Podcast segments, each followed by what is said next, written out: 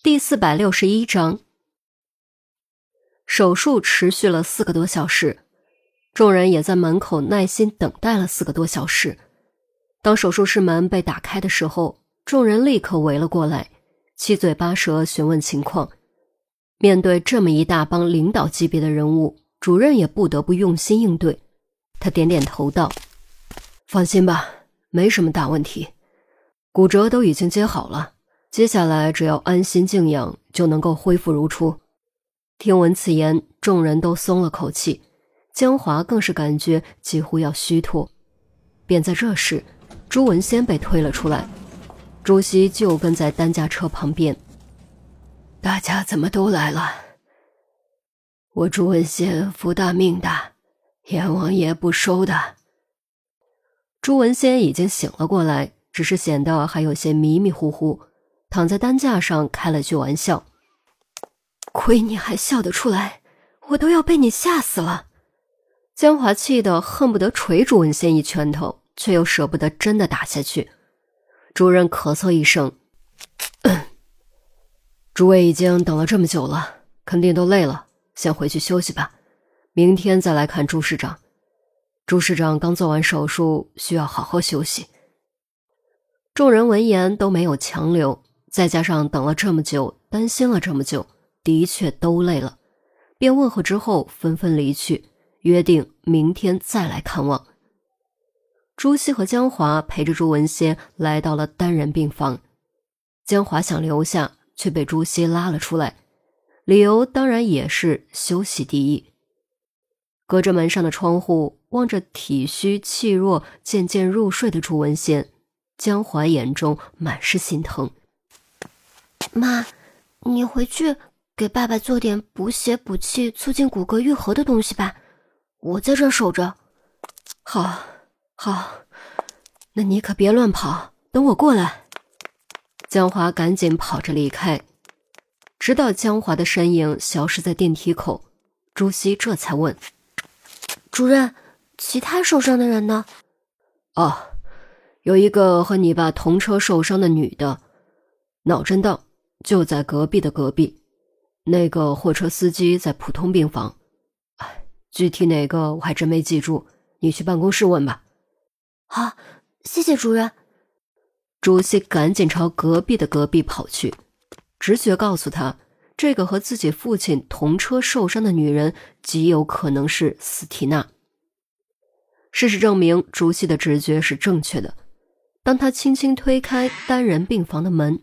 立刻看到了坐在床上的斯缇娜，斯缇娜额头上包着纱布，脸上有几处淤青和划伤，万幸很轻，应该不会留下疤痕。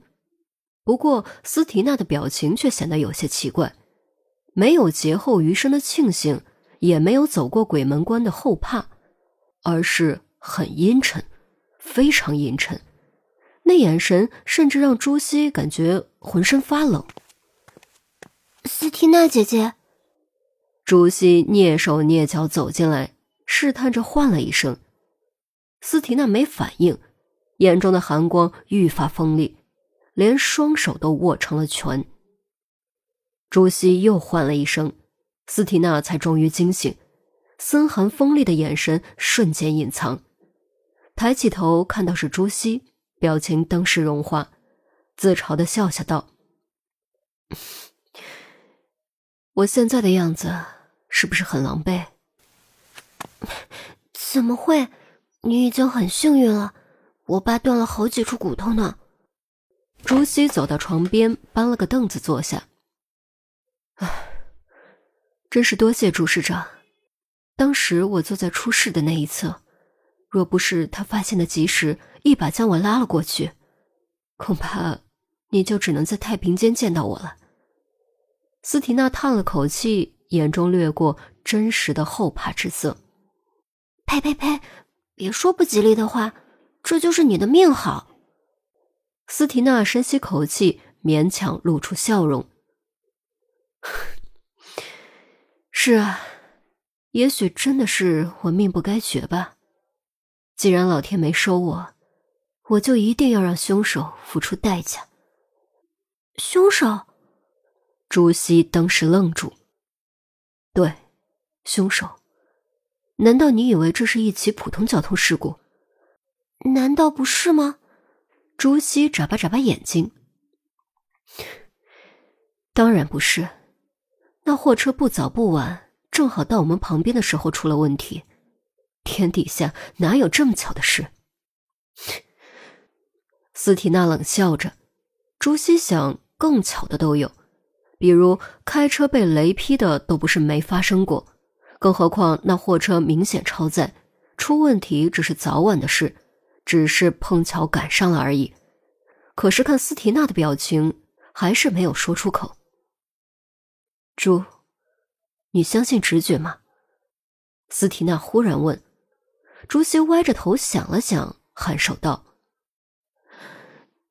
我相信，我的直觉经常很准。也许这和我是女人有关吧？不是都说女人的直觉比男人更准吗？”不，其实更大的因素是聪不聪明。越聪明的人直觉越准。你觉得自己直觉准，说明你很聪明。只不过聪明人总是因为自负而不愿意相信直觉而已。是这样吗？这又有什么关系呢？朱熹一脸茫然。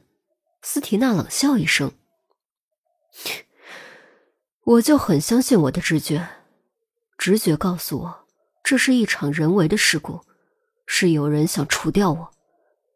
不可能吧？你不是刚来这里吗？怎么会有仇人呢？”再说，难道不可能是针对我爸爸的吗？在我来之前，你爸遭到过类似的事吗？没有。朱熹摇摇头。那就对了，如果是针对你爸，早就可以下手了，为何要等到今天？所以就剩下一种可能了，那就是针对我。那个藏在暗中的凶手想除掉我。而且想神不知鬼不觉的除掉我，哼！可惜呀，可惜，他终究还是没有成功。这次运气站在了我这边，以后我警惕起来，他再也别想轻易得手。反倒是他，最好给我小心藏好，否则让我抓到尾巴，看我不让他吃不了兜着走。感受着斯提娜语气中的森森寒意，朱熹再次莫名打了个冷战。他感觉整个房间都冷了几分，咽了口口水说：“那就报警吧。”报警？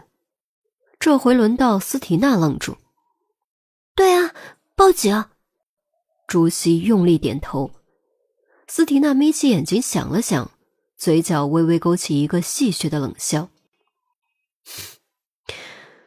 说的对，那就报警好了。说完，斯提娜居然真的立刻取出手机，拨通了幺幺零。谁料确认报案挂断电话还没三分钟，孔玉德就走了进来。他先上下打量了一遍坐在病床上的斯提娜，然后才用有些难以捉摸的语气问：“是你报的案？”天哪，贵国警方的工作效率都这么高吗？我才刚打完电话，这就派人来了。斯提娜一脸吃惊。那是肯定的，不过主要因为我正好在医院。自我介绍一下，孔玉德。孔玉德故意没有说出自己的级别。孔玉德，您就是大名鼎鼎的孔局。斯提娜居然立刻反应了过来，这倒是让孔玉德颇感意外。没错，是我，没什么大名鼎鼎的，就是一名普通的人民公仆。孔玉德不动声色的说着，接着立刻将话题扯了回来：“你报案坚持认为这是一起谋杀，而不是一次意外事故，有什么证据吗？”斯提娜摇摇头道：“没有，但我确定这就是一起谋杀，而且是针对我的谋杀。好吧，那就先假定是谋杀。你觉得凶手会是谁？会是你在商业上的敌人，还是你得罪过的人？你问我，我问谁？反正肯定是想让我死的人。斯提娜扬了扬眉毛，当时牵动头上的伤势，疼得滋了一声。既然你报了案，需要我们调查，你至少应该尽可能多给我们一些线索吧。你们不是刑警吗？线索应该你们自己找吧。我现在头很疼，想不起来太多。斯提娜扶着缠着绷带的额头，蹙紧眉头做痛苦状。朱熹赶紧扶着斯提娜的胳膊，帮她躺下，转头对孔玉德道：“孔叔叔，你就先别问了，让他休息会儿吧。”也好，明天我派人过来先做个笔录，然后我们就会展开调查。你好好休息吧。孔玉德再次打量了斯提娜一遍。转身离开病房，斯提娜紧蹙的眉头瞬间展开，望着门口冷笑了一声，心中暗暗思忖：不管你是谁，想置我于死地，我就对你加倍奉还。